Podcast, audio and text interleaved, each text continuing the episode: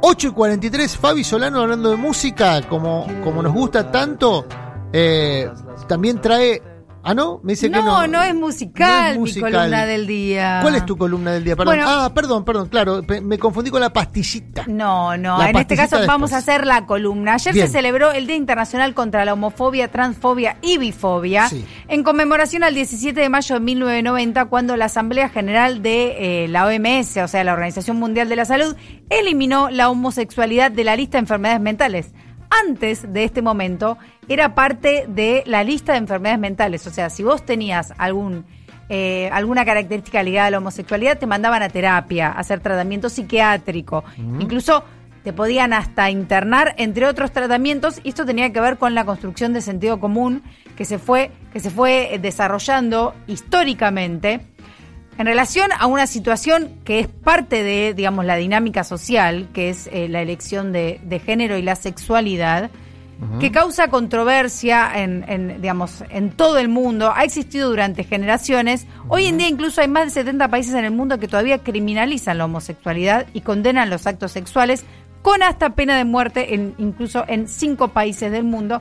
Bueno, Argentina ha sido uno de los países pioneros en este sentido con la legalización, digamos, en el avance, en el avance y en la conquista de derechos de esta comunidad, legalizó el matrimonio igualitario, luego la aprobación de la ley de identidad de género, y esto tiene que ver con una construcción sociocultural en relación al avance, al avance, mm, digamos, en términos de discusión, en términos de visibilización, y uno de los roles fundamentales en este marco también es el de los medios de comunicación, pero para esto me, me, me voy a centrar en la construcción y las representaciones de la homosexualidad en uno de los formatos para mí centrales de lo que es la Argentina y Latinoamérica en términos de contenido audiovisual, que es la telenovela o la ficción, que es muy importante en términos de cómo crea la representación de la comunidad LGBT, en, particularmente en Argentina, en la televisión, que hasta hoy en día sigue siendo uno de los dispositivos más importantes de formación de opinión.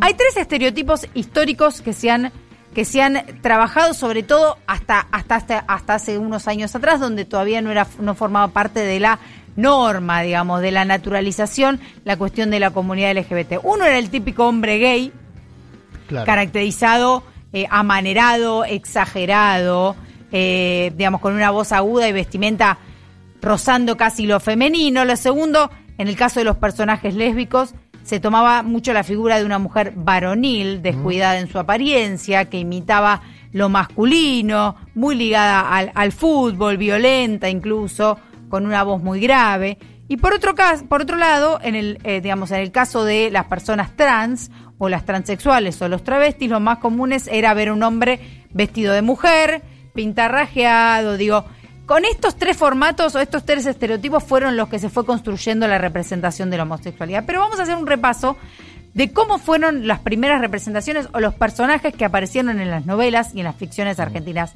La referencia más antigua es de 1974, en el ciclo Sketch Porcelandia de Jorge Porcel, donde se personificaba al hijo gay de Don Corleone, que era uno de los personajes centrales. Este es el, digamos, el punto histórico donde comienzan eh, las historias de homosexualidad en, las, en, la, en la ficción argentina. Mm. Otro de, digamos, de estos ejemplos, y uno muy particular, es de la serie cómica Matrimonios y algo más de 1968, de mm, un programa argentino creado por Hugo Moser, en el cual actuaba Hugo Arana, que había, un, había un papel de un homosexual cuyo personaje se llamaba Hugo Araña, Huguito Araña. A ver si, si lo reconocen en este en este sketch. Vamos a escuchar un poquito. A ver.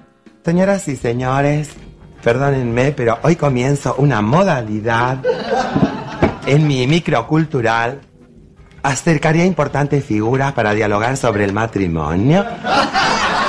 Bueno, a primera vista o a primera escucha es alevosamente afeminado, extrovertido, digo, así es como empieza a caracterizarse entonces a la figura del homosexual gay hombre. Y esto es algo muy importante, porque siempre lo primero que se visibiliza, y se legitima es la homosexualidad masculina. Para pasar al, al, lesbianismo va a tener que pasar mucho tiempo. En el año 1987, 1987 se lanza el ciclo Hiperhumor, que incluía un sketch llamado La Disquería, donde Enrique Almada representaba a un cliente homosexual también muy provocador, llamativo que es rechazado por eh, el personaje de Ricardo Spalter, que, digamos, al cual le genera cierta incomodidad. Acá empieza, digo, el, el gay que todavía molesta.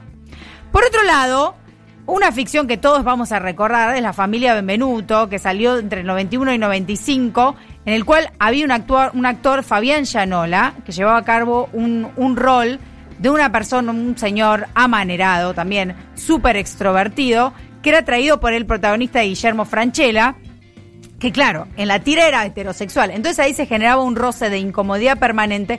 Vamos a escuchar un poquito, a ver a los Benvenuto. Vengo a darte una noticia y quiero que seas realmente el primero en saberla. Bueno, mi amor, ¿qué? Anselmo, está.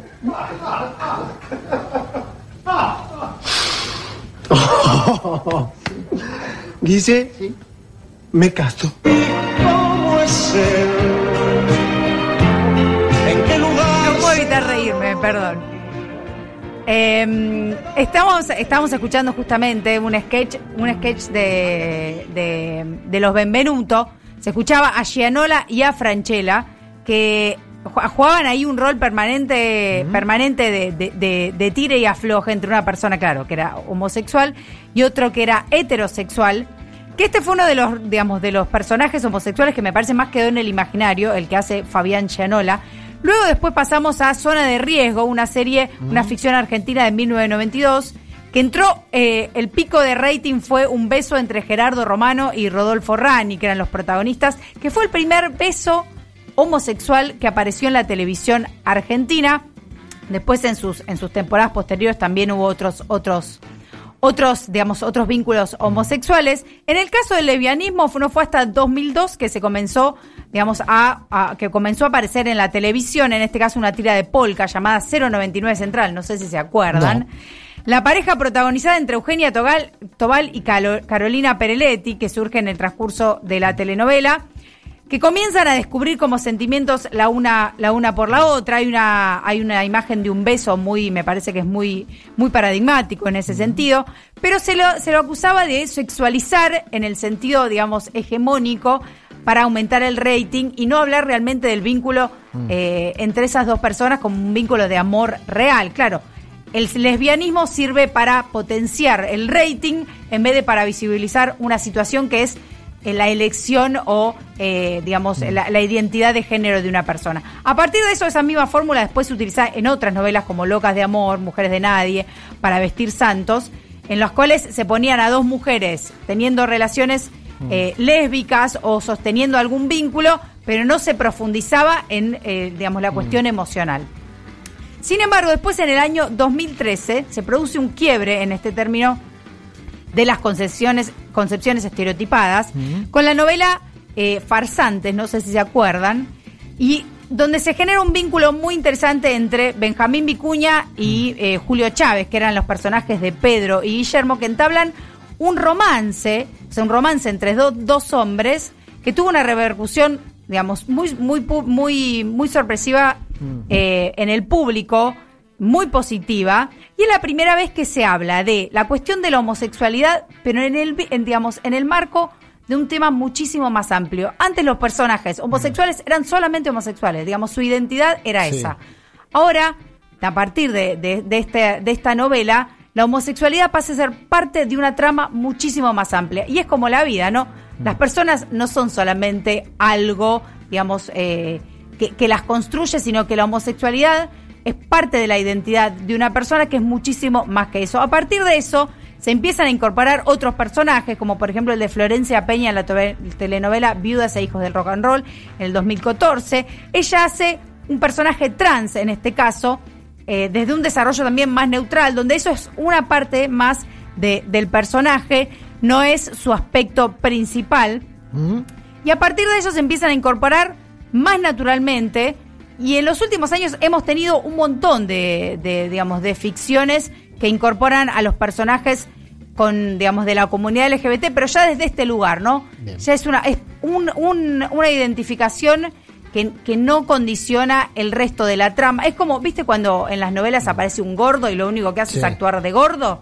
Bueno, antes los homosexuales solo actuaban de homosexuales. A partir, de, a partir del año 2013, la comunidad LGBT tiene una representación en, en, la, en la ficción que tiene que ver con mostrar que son personas que viven su vida como cualquier otra, que sufren, que tienen historias de amor, que participan en política, que tienen desarrollo profesional, en fin, cómo es en general la vida. Bueno, esto tiene que ver con que las representaciones van cambiando a lo largo de la historia y estamos en un momento, me parece fundamental, para entender que eh, también las representaciones generan sentido común. Por esto traía a colación esta columna para mostrarles un poco cómo fue el desarrollo eh, y la representación de la homosexualidad en las telenovelas, en las telenovelas argentinas. Gracias.